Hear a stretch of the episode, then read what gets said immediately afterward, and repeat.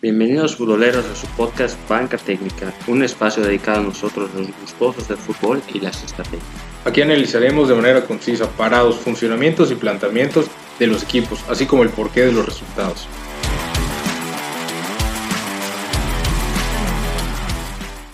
Y arrancamos con Banca Técnica, de futboleros para futboleros.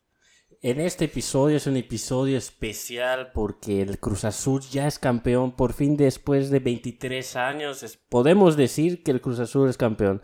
Muchos Cruz Azulinos de Crosses saliendo por fin disfrutando de la vida diciendo ya no hay maldición. ¿Tú qué opinas Gerardo? Hola, hola a todos. Buenas noches. Una edición más. Así es, Cruz Azul campeón. Felicidades a todos los Cruz Azulinos. Hay que ser recíprocos cuando les toca. A nosotros los americanistas ya nos había tocado varias, afortunadamente. Y sí, como tú bien dices, salieron hasta por debajo de las piedras. Pero bueno, campeones a fin de cuentas, campeón igual otro equipo azul, campeón mi equipo, campeón el Chelsea. Sorpresa para algunos, no sorpresa para algunos otros, como la sorpresa que fue ver a De Gea pateando y errando penal para darle el título al Villarreal, el submarino amarillo regresa a Champions tenemos listas de Eurocopa, planteles fuertes, planteles débiles, planteles sorpresivos. Así es, hablaremos de los planteles, las sorpresas, especialmente de Alemania, Inglaterra, etc. Este episodio nos basaremos un poco más en la Eurocopa. La Copa América dicen que se va a trasladar a Brasil, eso nos estamos enterando ahorita, por los casos que hay de COVID en Argentina. Pero veremos qué pasa y igual va a haber buenos partidos en esa Copa América y esperemos que suceda. Igual hablando de suceder, ya sucedió la transferencia del Sergio Agüero, el Kun, al Barcelona después de firmar por dos años. ¿Qué opinas? Pues tristemente yo creo que el Barcelona se equivoca con el fichaje del Kun. No me malinterpreten, es un grandísimo jugador o más bien fue un grandísimo jugador. Es un delantero centro que viene de ser el goleador histórico del Manchester City. Sin embargo, es un tipo de casi 33 años. Se desechan de Luis Suárez y traen al, al Agüero a reemplazar a nadie. Porque solo estuvo Braithwaite y estuvo Griezmann y no viene a reemplazar la cuota goleadora de nadie, de Messi a completarla. Messi se va, Messi se queda es forzosamente necesario que el Barcelona vaya por otro 9. El Kun seguramente será el jugador de recambio para los partidos de Copa, para los partidos de Champions que no sean cruciales, pero yo no veo al Kun Agüero peleando por el Pichichi, peleando los partidos importantes con el Atlético, con el Real de Madrid. No lo veo como tal. ¿Tú cómo lo ves? Yo opino lo mismo que tú. Viene para hacer que se quede Messi. Esa es su función y para eso lo trajo el equipo eso sí, que en algunos partidos sí vaya a funcionar, que en otros partidos te vaya a meter dos goles y te pueda solucionar el juego y te saque los tres puntos, no hay ninguna duda, la calidad lo tiene. Pero ¿a quién, va a, ¿a quién va a sustituir? Tú lo dijiste muy bien. Viene a ver si mete goles, a ver si eh, cumple con la cuota goleadora y a ver si llega al Pichichi. Porque yo no creo que vaya a sacar los partidos contra Atlético Madrid o contra Real Madrid, en especial con una defensa sólida y una delantera que realmente en el Barcelona no se le ve, no se le haya la creación de juego. Lo veo muy complicado para con Agüero, pero felicidades y esperemos que nos estemos equivocando. Y por otro lado, podemos ver el fichaje de David Alaba con el Real Madrid, que viene a completar una defensa y una media que estuvo tan, tan mermada toda esta temporada. Un jugador que te puede jugar de central, como terminó jugando con el Bayern. De lateral, como jugaba en sus inicios. De contención, como juega normalmente con la selección austriaca. Puede jugar por fuera, por dentro, en medio. Hasta de creativo lo hemos visto. Y la verdad, ese contraste, un jugador contratado como el Real Madrid, como un Alaba y un Kun Agüero, hay totalmente diferentes para dos rivales acérrimos. La verdad, Alaba fue, fue un fichaje acertado para el Real Madrid. El Kun Agüero no tanto para el Barcelona. Pero esperemos que pase la próxima temporada. Para los dos todavía se esperan más fichajes, más salidas. Ya vimos que Zidane no sigue. Esperemos ver qué pasa con Kuman y cómo arranca la temporada para los dos equipos. Y entrando a materia, el primer punto y el partido importante de este fin de semana la final de la Champions jugada en Porto, improvisado el, el estadio, los equipos llegaron dos días antes, se dice que el jeque de Etihad Airways, la aerolínea dueña del Manchester City, compró los vuelos para los fanáticos para que pudieran asistir a, apoyar a su equipo y vaya decepción que se llevan. Pep Guardiola fracasa nuevamente, no gana la Champions, motivo para cual el City lo trae a fin de cuentas, más allá que él opine que sea más importante la liga inglesa. Pero ya entrando a las alineaciones del partido, un Chelsea que nosotros lo platicamos aquí, yo personalmente no pensé en la inclusión de Kai Havertz como titular que a la postre le termina dando el título a los Blues. Yo pensaba honestamente que arrancaba Pulisic. Vimos la línea de 5. Rhys James, platicábamos también que Aspilicueta podría salir como carrilero para defender mejor esa, esa zona del campo. Sin embargo, Rhys James, Aspilicueta, Thiago Silva que lastimosamente sale lesionado, se pierde los partidos de eliminatorias con Brasil. Antonio Rudiger, que el alemán está transformado en una bestia, es un tremendo central. Y Chilwell, que demostró un nivel altísimo, esas coberturas, siendo un lateral volante en una línea de 5, llegando a cerrar los centros desde el otro lado. Canté que está para balón de oro, nos guste o no. Jorginho un nivel impresionante también. Mason Mount que tiene 8 pulmones, Kante tiene creo que 10. Werner que estuvo ahí, digamos, un partido discreto del alemán. Y Kai Havertz, que la que tuvo que definir, definió su primer partido, su primer gol en Champions. Entonces, un gran, un gran gol para el alemán que a la postre le da el título al Chelsea. ¿Cómo viste el partido del lado de los Citizens? Sorpresa de línea en línea. Sorpresa mayúscula en Sipchenko, lateral izquierdo. Kyle Walker como que se esperaba que salga del lateral derecho, no hay ningún problema. Y los dos centrales, Jones Stones y Rubén Díaz, ya sabemos los dos han tenido una gran temporada, más Rubén Díaz de ese lado.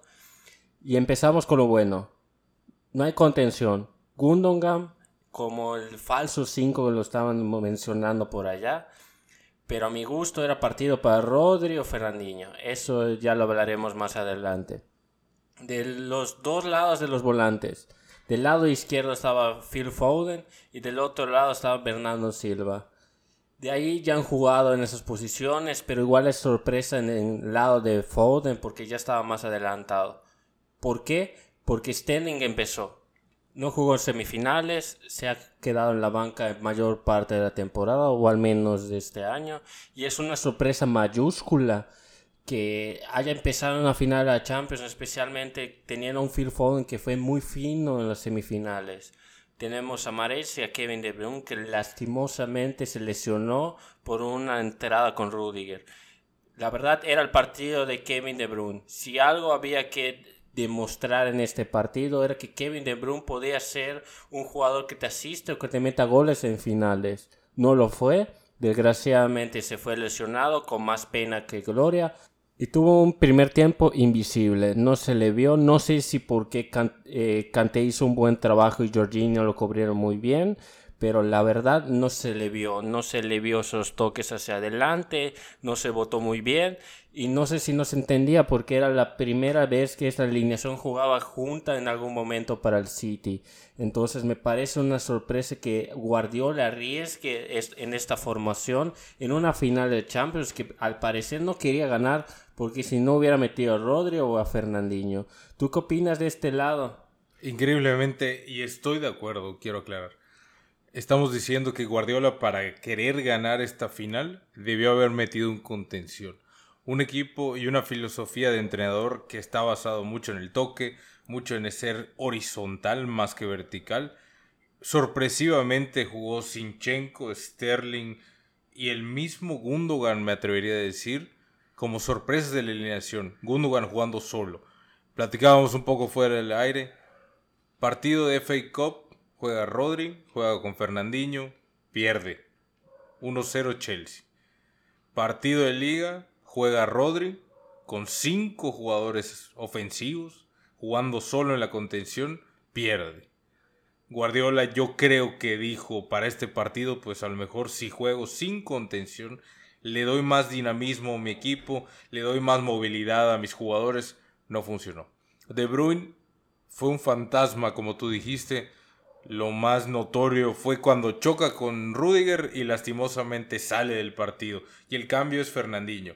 Es decir, recompone con un contención para que entonces su equipo tenga cierta base, cierta estructura en el medio campo, que Kanté y Jorginho se lo llevaron y por mucho. Un Kanté que con el Real Madrid tomó a Benzema, no le permitió hacer nada. En este partido final no tomó a De Bruyne porque De Bruyne se ahogaba, no tenía con quién jugar por dentro. Fue un falso 9 que no tenía apoyo. Sterling, yo no sé por qué fue titular. Yo no sé por qué se atrevió a poner Sterling cuando no venía con la inercia de juego de Foden jugando como extremo, de Ferran Torres rompiendo un partido. No vi un, un jugador desequilibrante, atrevido que faltaba. Quizás por eso jugó Sinchenko, para tener mejor y, mayor llegada con un perfil natural. Por eso quizás no vimos a Joao Cancelo, que platicábamos debió haber sido titular. Hubieron muchos movimientos que Guardiola raro de su estilo, se atrevió a inventar e intentar cosas nuevas en una final. No le funcionaron, tristemente. Thomas Tuchel, el alemán, yo creo se consagra como uno, de los mejores entrenadores mínimo del momento. Tenemos la, la estadística que publicó Transfer Market, un gol concedido contra grandísimos nombres de entrenadores, ganándole o empatándole a todos. Muy buenos cambios del Chelsea. Quizás un poco prematuro la salida de Timo Werner, pero Pulisic cumplió. Estorbó, presionó, era un peligro latente para salir jugando al contragolpe. Después las entradas de Kovacic por Mount para refrescar el campo. Bueno, el cambio obligado de Thiago Silva por un Christensen que se comió a Maldini, a Márquez o yo no sé a quién. Un partidazo del danés y solo para destacar la temporada que hizo el capitán César Aspilicueta está a un nivel que si Luis García no lo pone de titular con España, con todas las bajas que tiene España, yo creo que algo está mal ahí. Totalmente de acuerdo. El César, el capitán del Chelsea, merece ser titular con España en la Eurocopa. Esperemos ver cómo se plantea porque no creo que sea central. Pero eso ya será tema para más adelante. A mi gusto el partido estaba en las bandas. Sivchenko y Sterling perdieron mucho esas bandas. Reeves James, excelente partido, neutralizó a Sterling. Y César Espiricueta se le vio un poco la subida por esa banda. Y Mason Mount, impresionante. Me gustó mucho su partido, se merecía un gol. Quería que ganes igual tu apuesta para que sea el primer gol, no se logró. Pero el juego estaba en las bandas. Mares no lo entendió muy bien. Igual desaparecido más que De Bruyne, yo diría. No sé por qué jugó los 90 minutos. De hecho, yo lo hubiera sacado antes. Pero Bernardo Silva igual estaba neutralizado. A mi gusto no se aprovechó mucho las bandas. Kill, eh, Kyle Walker sí jugó bastante bien. Nada más no se le puede depender mucho de su, de su velocidad cuando la entrega de los otros jugadores no está a la, a la altura. A los centrales no se le puede reprochar mucho. Si hubieron una que otra que los dos fallaron. Nada más que el gol es el decisivo. Y ellos fallaron en el gol y se le vio muy bien a, a para definir. De hecho, excelente partido del alemán, el mejor partido que yo le he visto con la camisa de Chelsea. Esperemos que siga así, es un muy buen jugador y veremos cómo le sale ese talento en la Eurocopa. Esperemos que bastante bien. Canté, excelente partido. Sabemos que la tierra está cubierto 70% por agua, el resto está cubierto por Canté. Es impresionante lo del francés. Me encanta la pareja con Jorginho, como que se complementan los dos, uno con unos excelentes pases y otro corriendo todo el campo, de ida y regreso sin ningún problema. Chiwell no se le vio tanto, pero sabíamos que estaba en la banda y sabíamos que eh, estaba ahí cubriendo a Kyle Walker. Era lo que hizo, lo que supo hacer y lo neutralizó casi todo el partido. Rudiger, tú lo decías bastante bien, excelente partido, no le veía esa época, esa etapa en la Rudiger tan buena como ahorita lo está pasando con el Chelsea. Lo vimos en la Roma con buenos partidos, pero nada como ahorita. Yo creo que Tuchel hizo algo con el alemán, le puso una limpia, algo le hizo, porque ya a tiros a puerta hace. Impresionante lo del alemán. Y Mendy mis respetos con Mendy. Nadie, incluyéndome, nadie creía en él y nos cayó a todos la boca. De hecho, otra clean sheet en portería ceros para Mendy en una final de la Champions. Primer portero africano en ganar una final de la Champions. Impresionante lo del africano. Esperemos que sigan las alegrías. Realmente me quiero disculpar con el, africano porque sí es un buen jugador. Yo no ni lo reconocía ahorita. Ahorita Eduard Mendy está en todas portadas y debería de estarlo porque es uno de los mejores porteros actuales y me atrevo a decir sin equivocación. Pero esperemos qué pasa después, más adelante. Hay más Premier League la próxima temporada veamos si ya le, le tomaron la batuta. Y así como Premier League también habrá Supercopa Europea. Supercopa Europea que enfrentará al Villarreal, que venció al Manchester United en una serie de penales inédita. 22 penales, 21 todos acertados hasta que llegó David De Gea y falla su penal dándole el título al Villarreal Europa League. Una Europa League más para Unai Emery que debe estar revolcándose el jeque del Paris Saint-Germain, echa a Tuchel, echa a Emery, campeón de Europa League, campeón de Champions League, pero bueno, Supercopa Europea, Villarreal, un gran, gran equipo español, una gran base española, canterana, con un plantel reducido hasta cierto punto, peleando por los últimos puestos de liga, se mete a la final de la Europa League y se la gana a los Red Devils. Cavani intentó, Solskjaer también, pero simplemente este equipo todavía no está a la par de los grandes de Europa, no ha regresado a ser un grande de Europa. Termina segundo lugar y el Villarreal termina séptimo de la liga. Entonces, por ahí los comentarios de leyendas como fue Gary Neville, que decía que es increíble que el Manchester United pierda una final contra un equipo tan bajo en la clasificación de la Liga Española. Pero así es el fútbol, Vimos al Manchester United con su clásico 4-2-3-1. Rashford que pegado a la banda como le gusta a Solskjaer. Cavani de titular. Pogba que está ahí pero no ha regresado al nivel que, que nos ha deleitado muchas veces. El Villarreal con un equipo de muchos veteranos combinado con su, con su base canterana. Vimos a Foyt, vimos a Albiol, vimos también a Dani Parejo, entonces tiene una combinación interesante de jugadores. 4-4-2 fija, sin ningún por menor dificultad para jugar una alineación así. Vimos mucho movimiento de Gerard Moreno y de Carlos Vaca adelante. Un Villarreal que se encerró atrás con un Pau Torres muy bueno, muy buen partido. Un Raúl Albiol que peleó todas. Igual un, un Juan Foyt que hasta sangrado salió del partido. Yo no lo veía más o sea, yo pensaba que ya lo iban a sacar desde el minuto creo que 35 que fue el golpe. En un Gerard Moreno que por algo está en la selección española. Muy buen partido del canterano. Sin embargo, Carlos Vaca lo vi desaparecido. Muy buena Rabona la que se sacó por allá de recurso. Dani Parejo, muy buen partido. Me encanta esta contención. Me encanta un contención que reparte las bolas como si fuera juego de canicas en la feria. Y Capué que un músculo. literalmente le ponían enfrente. Yo pensaba que hasta iba a salir en expulsado. Muchas faltas.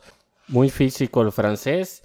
Y lo vimos mucho pegado a Bruno Fernández para evitar la creación de juego. McTominay ya vimos que se aferró a la contención del Manchester United.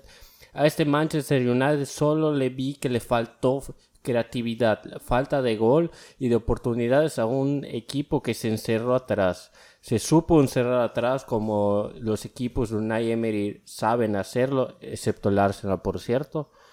Pero muy buen partido, muy buena defensa. a mí no me gustó el estilo de juego y cómo salió el Villarreal, pero así ganó el partido, así ganó el juego. Vimos que apenas metió el primer gol Gerard Moreno, se encerró. Luxo, muy buen partido. y sin embargo, no pudo producir nada por esa banda en especial con Rashford que para mi gusto estuvo medio desaparecido. Y Gerardo, no sé qué opines igual de Mason Greenwood, que en este sentido no parecía su juego, no parecía su final y no parecía que le podía producir un gol al Manchester United. Así es, un ataque que en esta ocasión no pudo rescatar el partido. Muchos partidos de la temporada, Cavani era quien aparecía, Greenwood, Rashford. Pero en esta ocasión ni Bruno Fernández saliendo como capitán del equipo pudo darle ese plus al Manchester United. Un Manchester United que no hizo cambios hasta el minuto 100. Es decir, el planteamiento de Solskjaer fue me quedo con el equipo que pongo en el campo porque es mi mejor equipo para jugar este partido. Lastimosamente no tuvimos nada de sorpresa ni de llegada durante los tiempos extras hasta que llegaron los fatídicos penales. Penales que son habilidad, son suerte. La realidad es que vimos muchos penales bien cobrados, tantos goles, hasta que llegara el tiempo de los porteros. Rulli lo, lo completa, De Gea no, Villarreal campeón. Triste, quizás. Injusto, no sabemos como tú bien dijiste, un equipo que se fue atrás, que supo jugar atrás, que atacó cuando pudo atacar y que defendió todo el partido. Y un Manchester United que no tuvo la llave para poder abrir el Villarreal. No hubo Greenwood, no hubo Cavani, no hubo Pogba, no hubo Fernández. Un gran, un gran arsenal ofensivo que tienen los Red Devils. Sin embargo, en esta ocasión no consiguen el título y el Villarreal es justo vencedor de la Europa League. Y ya tenemos campeones europeos a nivel de clubes, nos vamos a nivel selecciones. Con la Eurocopa y las plantillas que están presentando las selecciones y sus diferentes directores técnicos. Vamos a empezar con el de Francia.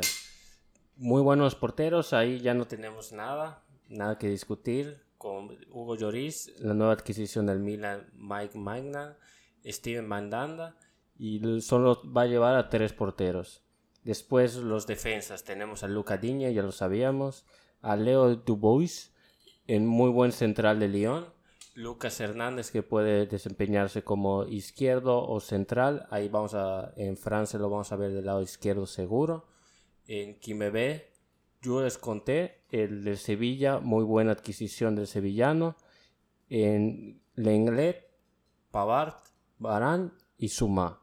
Una defensa sin nada que agregar. No veo a un jugador que le hace falta estar allá. Muy buenos centrales. Y veremos qué pasa. En un medio campo con Kanté, Lemar, Pogba, Rabiot, Sissoko y Tolizo.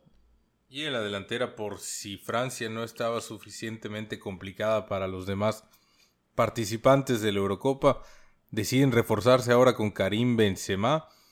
Un Benzema que viene de jugar un temporadón con el Real Madrid, regresa a la selección de Francia después de muchos problemas personales, se decía con Deschamps, regresa para una delantera que serán Benzema, Ben Coman, Dembélé, Giroud, Griezmann, Mbappé y Marcus Thuram, el hijo de la leyenda Lilian Thuram. Una Francia muy completa, una Francia muy fuerte, física y en nombres, también me atrevería a decir. El campeón defensor llega con toda esta Eurocopa. Eh, todavía hay que sacar a tres jugadores porque todavía no es la lista definitiva, pero de esta formación puedes hacer dos o hasta tres alineaciones y todavía los que dejas fuera, porque tenemos a la cassette, a Camevinga, tenemos a muy buenos centrales como Babecano y el, y el otro, en la nueva adquisición del Liverpool, Cunate. Así es, un Francia que puede dejar fuera, y se da el lujo de dejar fuera, diría yo, a ocho campeones del mundo. Ahí, eh, entre tantos, Matuidi, que se va a la MLS hace un tiempo. Tenemos a Rami, que se fue a jugar a Portugal. Tenemos a Ensonsi, Mendy, Ariola, Tuván, el nuevo jugador de Tigres, que también está, era parte de ese plantel de Francia, que queda fuera para la Eurocopa. Ahora pasaremos a analizar a Inglaterra, otro equipo que cuenta con un gran, gran listado de jugadores los nombres se ven muy fuertes. Tenemos a cuatro porteros de Inglaterra, empezando por Pickford, titular ya en el Mundial. Dean Henderson, la revelación del Manchester United. Ramsdale jugando el descenso, al igual que Johnston del Sheffield United y del West Brom respectivamente. También una defensa que tiene de dónde escoger y para armar varios planteles. Solamente en la lateral derecha tenemos a Alexander Arnold, tenemos a Rhys James, tenemos a Kyle Walker, una central que podría ser Connor Cody o Godfrey o Maguire o Tyrone Mings o John Stones o Ben White. Lateral izquierdo tenemos a Chilwell, tenemos a Luke Shaw, Kieran Trippier, que ha jugado de ambos lados cuando juega para Inglaterra. Un medio campo plagado de estrellas. Jude Bellingham, 17 años, titular ya con el Borussia Dortmund. Henderson, capitán de Liverpool. Lingard, que revive en el West Ham. Mason Mount, el chico maravillas. Calvin Phillips, ese Calvin Phillips que como te gusta. Me encanta ese Calvin Phillips, lo veo muy bien repartiendo juego, pero no lo veo de titular. Pero sigamos. ¿Quiénes son los siguientes? Declan Rice, un canterano del Chelsea que se le escapa para jugar con el West Ham. James Ward-Prowse, que es el eterno capitán del Southampton. Dominic Calvert-Lewin, que no viene de una excelente temporada del Everton, pero es un grandísimo delantero. Bueno, arrancó muy bien y ya después se vio más flojo, pero bueno. Phil Foden, el niño maravilla 2.0, el de los Citizens, que viene de un temporadón al igual que Jack Grealish, Mason Greenwood, Harry Kane, Marcus Rashford, Bukayo Saka, que a ver si se queda este, este último de, de los Gunners, Jadon Sancho, Sterling y Oli Watkins, otro del Aston Villa que viene de un temporador, pero no es el más fuerte nombre para quedarse en esta lista definitiva.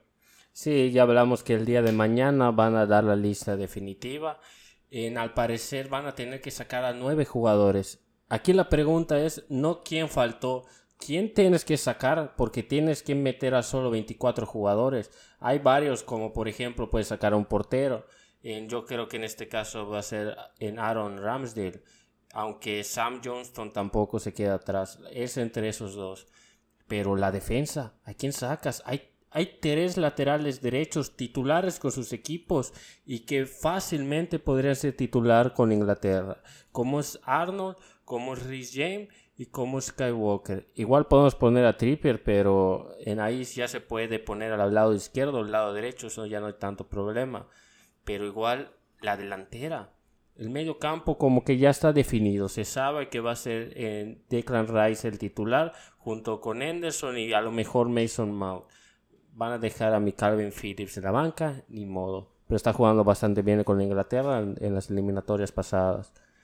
Pero yo creo que en la delantera igual está la jugada porque Matkins, muy buena temporada. Está metido muy buenos goles, pero no sé si los suficientes para reclamar un nombre en la lista definitiva.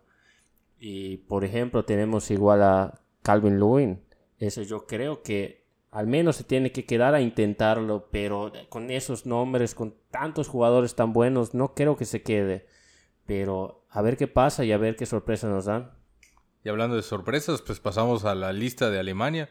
La sorpresa de los regresos, Hummels y Müller regresan a la Eurocopa, regresan al plantel germano. Tenemos a los tres porteros, Neuer, Trapp y Bern Leno. Ter Stegen se cae por lesión. Robin Gosens con un temporada nuevamente con el Atalanta. Matías Ginter, Klosterman del Leipzig. Zule, Rudiger recién campeón de Champions. El regreso de Hummels, Robin Koch, Christian Gunther y Marcel Halstenberg, lateral también del, Leipzig. De centrocampistas tenemos a Florian Neuhaus, a Joshua Kimmich, Goretzka, Jonas Hoffman, Gundogan, Musiala, que se cuela a pesar de su corta edad, Tony Cross, el eterno Tony Cross y Emre Can. Timo Werner, Kai Havertz, Sané, Nabri, Müller y el regreso también de Kevin Bolland a la selección, un 9 que es un tanque, que es un 9 duro, férreo, bien por aire, zurdísimo, que puede jugar bien de espaldas. Esta Alemania reconvertida entre la transición de Hans Flick y la salida de Joachim Vemos mucha gente joven, gente consagrada y gente que regresa a la selección después de mucho tiempo. Esta lista que puede ser interesante, que combina experiencia con juventud, jugadores que han sido campeones del mundo, jugadores que van a ir por todas para ganarse un lugar en la lista del próximo año que hay mundial. Sí, de hecho hay bastantes sorpresas, ya es la lista definitiva a mi parecer, esta no es una plantilla como para pelear una Eurocopa, para pelearle a Francia, pero sí como para una transición para el Mundial. Sabemos que el próximo año el Mundial es en diciembre, todavía hay tiempo y esperemos ver qué pasa, porque a mí no me gusta esta defensa, aunque Gosens méritos le sobran y le falta nada más el juego. O sea, meterse a jugar. Porque a mi gusto es de los mejores y de los que merece estar en Alemania en estos momentos. A mi parecer, Musiala le falta. No sé para qué los llevan. Yo creo que para transición, como estábamos diciendo. Y Emre para mí, es el colado de esta Alemania. A mí no me parece como para jugar una Eurocopa. Bueno, él es la lista y es jugador de confianza de Joaquín Blow. Lo que hablábamos un poco la transición, no solo de jugadores, también de técnico, ya con Hansi Flick confirmado como nuevo técnico de Alemania.